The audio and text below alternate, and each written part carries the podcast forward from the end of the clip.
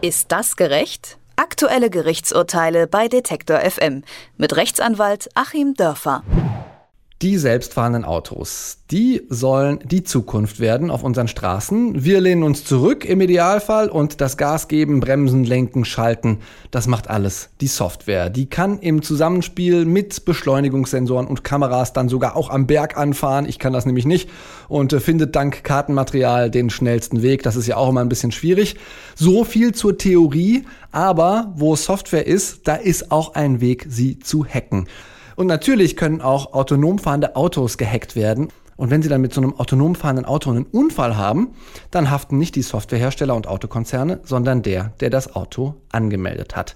Halterhaftung heißt das. Und das heißt nichts anderes, als dass der Verbraucher sozusagen die Zeche zahlen muss. So wollen es zumindest die Justizminister von Bund und Ländern.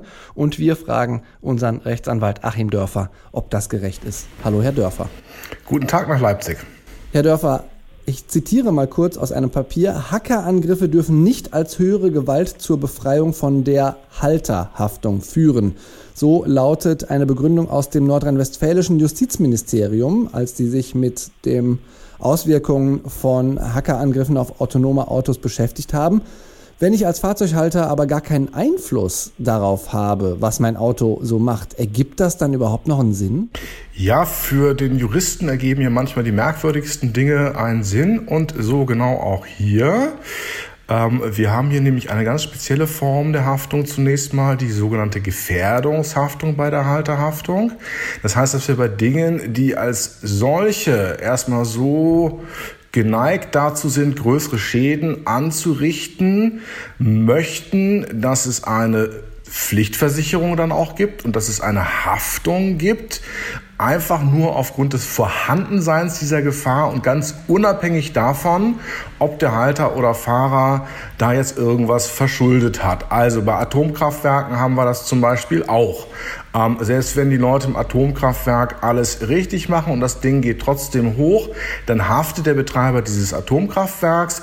Und selbst wenn der Fahrer keinen Fehler macht, sondern stellt meinetwegen sein Fahrzeug ordnungsgemäß an einem Hang ab und zieht die Handbremse und ähm, irgendein Kind steigt ins Auto und löst die Handbremse oder beim offenen Cabrio setzt sich ein Vögelchen drauf und das Auto ähm, rollt den Berg runter, dann ist es also nicht so, dass das Vögelchen, was sich da drauf gesetzt hat, haftet, sondern es haftet der Halter, obwohl er sich gar nichts hat zu Schulden kommen lassen, einfach weil er mit dem Vorhandensein dieses Fahrzeugs eine Gefahrenlage geschaffen hat.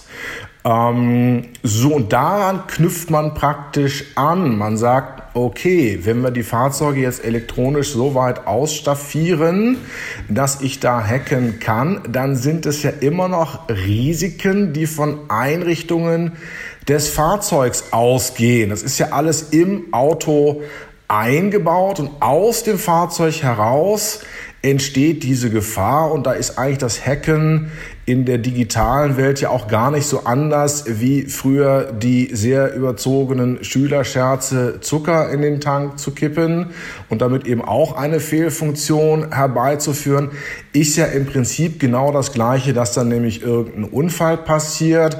Und da sagt man, na gut, das gehört zum Auto noch dazu und weil es auf ein Verschulden nicht ankommt, spielt es auch gar keine Rolle, dass der Halter für das Hacken nichts dafür konnte.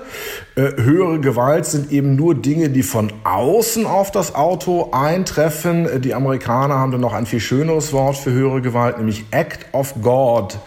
Also ein Act of God ist, wenn ein Meteorit auf das Auto fällt oder es von einem Erdrutsch erfasst wird und dann in eine Schaufensterscheibe knallt. Aber ein Act of God ist eben nicht, äh, wenn ein Hacker, der ähm, da vielleicht den Quellcode sich irgendwo besorgt hat oder wie auch immer technisch in der Lage ist, ähm, lustige bis gefährliche Funktionen ins Fahrzeug zu programmieren. Das heißt, ich kaufe dieses Risiko, dass ich gehackt werde, mit, wenn ich denn ähm, mir so ein hochmodernes Auto zulegen möchte. Das kaufe ich mir mit. Das ist im Grunde nur eine Verlängerung dessen, was wir bisher auch bei mechanischen Autos hatten. Ich kaufe mir ja auch das Risiko mit, dass mir ein Bremsschlauch platzt. Ich kaufe mir das Risiko mit, dass sich das Lenkrad löst, dass der Airbag nicht auslöst, dass äh, die Sonnenblende runterkippt und ich kann auf einmal nichts sehen.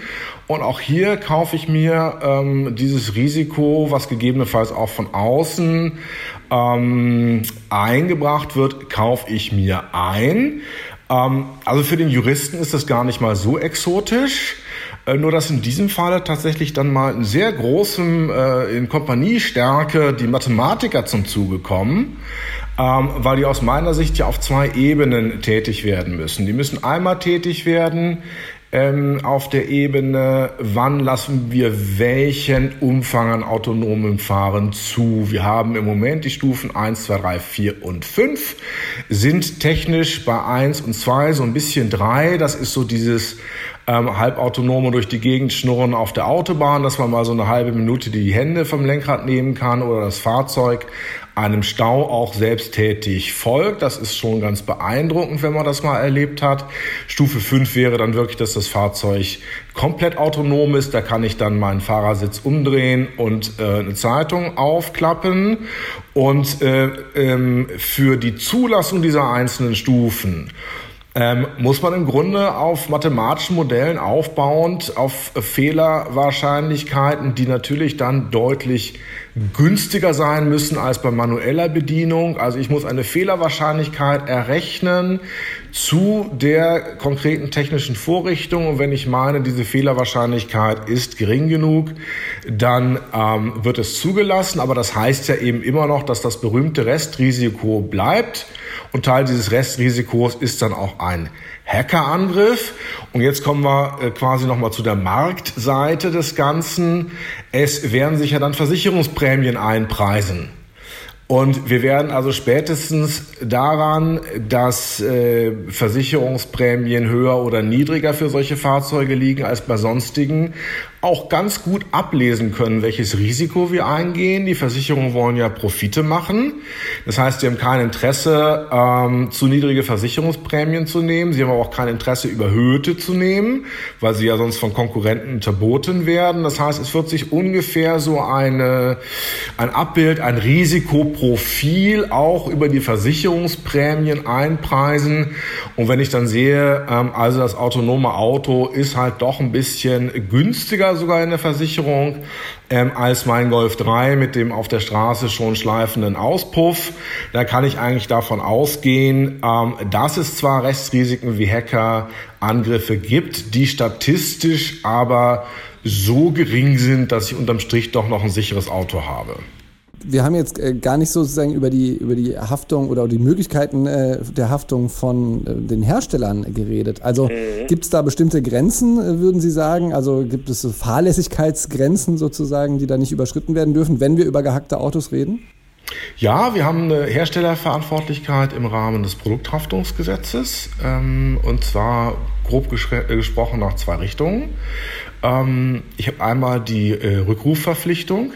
Das heißt, wenn an den Fahrzeugen ein Fehler erkannt wird, ähm, äh, zum Beispiel die Möglichkeit, die halt besonders leicht äh, zu hacken, weil da eine Lücke in der Software ist, dann sind die Fahrzeughersteller verpflichtet, selbstständig, notfalls äh, unbedingt nach äh, Aufforderung durch das Kraftfahrtbundesamt, sofort die sogenannten Rückrufe zu starten. Das haben wir vielleicht alle schon mal gehört.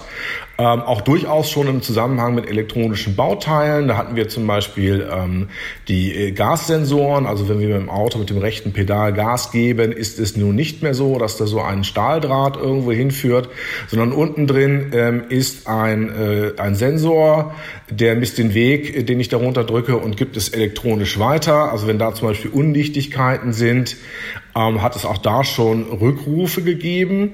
Und das ist natürlich auch ähm, hinsichtlich der Hackbarkeit von sicherheitsrelevanter Software so, dass es da unbedingt Rückrufe geben muss. Ähm, unterhalb der Schwelle der Rückrufe, wo man also sagt, ganz klar, ist unmittelbar verkehrsgefährden, muss sofort was passieren, gibt es äh, dann eben auch wiederum die Diskussion, welche Restrisiken muss ich eingehen oder nicht. Da wird dann so ein bisschen ähnlich wie bei der Software, die auf äh, unseren äh, PCs und Macs läuft, erwartet. Also es muss dem Stand der Technik entsprechen. Ne? Also in den 50er Jahren musste ich auf den Autos halt Reifen haben, die dem Stand der Technik der 50er Jahre entsprachen. Ich habe als Hersteller nichts falsch gemacht, wenn die nicht so gut waren wie die heutigen Reifen. Auch die Software muss dann dem Stand der Technik entsprechen, aber muss sie dann eben auch. Das ist dann eben auch das Mindestmaß. Und wenn man da nicht alles tut an ähm, Sicherheit, zum Beispiel die besten erhältlichen Verschlüsselungsmethoden benutzt, sondern nur die zweitbesten, dann würde man äh, in dem Falle, wo man nur die zweitbesten Verschlüsselungsmethoden benutzt hat und es passiert dadurch etwas, als Hersteller dann eben auch direkt haften das heißt, der Unfallgegner und der Fahrer sind dann gar nicht mal so sehr auf die Versicherung angewiesen, sondern können sich für diesen Lapsus dann auch direkt an den Hersteller wenden.